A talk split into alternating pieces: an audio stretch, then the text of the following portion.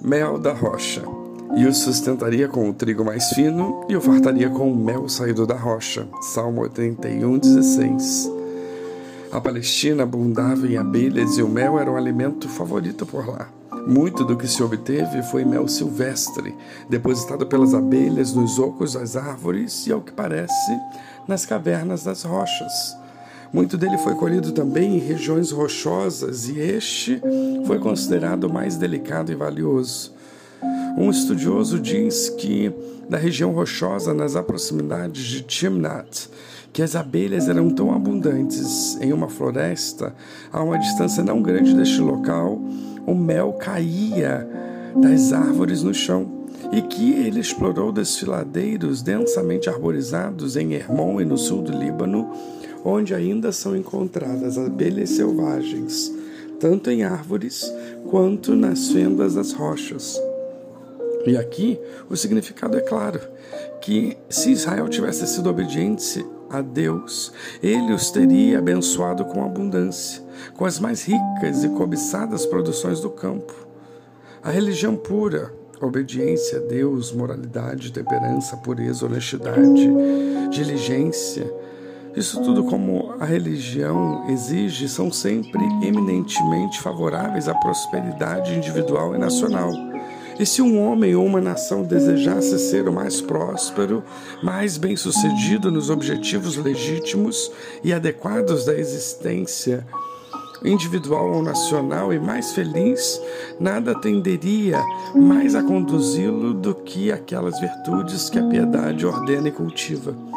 Indivíduos e nações, mesmo com respeito à prosperidade temporal, são muito insensatos, bem como muito perversos, quando desrespeitam as leis de Deus e se afastam dos preceitos e do espírito da religião. É verdade para as nações, assim como para os indivíduos. A piedade para tudo é proveitosa, tendo a promessa da vida que agora existe. 1 Timóteo 4,8. Assim, vemos o verso apresentar dois verbos no modo condicional: sustentaria e saciaria. Essas são promessas que expressam segurança e plenitude, mas requerem uma condição. E a condição é: Ouve, povo meu, quero exortar-te, ó Israel, se me escutasses. Como diz o verso 8, as exortações divinas não têm como propósito fazer da vida um fardo. O objetivo é sustentar é saciar. Quem é louco para não seguir o caminho que lhe fará bem? Bom, no entanto, olhemos a queixa divina no verso 11. O meu povo não me quis escutar a voz, Israel não me atendeu. Todos os dias precisamos decidir ouvir a voz de Deus e seguir o que ele nos diz ou os nossos próprios instintos. O Senhor aconselha a seguir o caminho que levará à segurança e à plenitude, mas ele não obriga, ele deixa a liberdade de escolha com o ser humano. A tragédia de Israel era que não dava importância aos conselhos divinos. Sofria constantemente por seguir os seus próprios caminhos, insistia em andar segundo a sua maneira de ver as coisas. Vez após vez, Deus os chamava para os seus caminhos até que Finalmente Deus disse: Assim deixei-o andar na teimosia do coração. A teimosia é um denominador comum na vida de toda pessoa fracassada. O dicionário define teimosia como a insistência em fazer algo que não dá certo. Hoje, precisamos analisar as nossas próprias atitudes. Até que ponto continuamos repetindo atos que só trazem dor à nossa vida e, à vida das pessoas com quem amamos? Eu os sustentaria, eu os saciaria.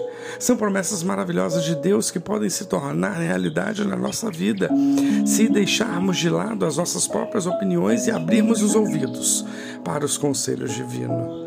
Tornemos hoje um dia de decisões sábias. Acreditemos nas maravilhas que Deus é capaz de fazer em nós e por nós.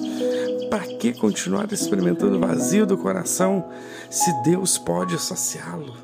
Por que ter medo do futuro se Deus promete sustentá-lo?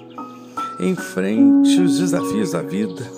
Lembremos-nos das promessas de Deus para conosco. Eu sustentaria com o trigo mais fino e o saciaria com o mel que escorre da rocha.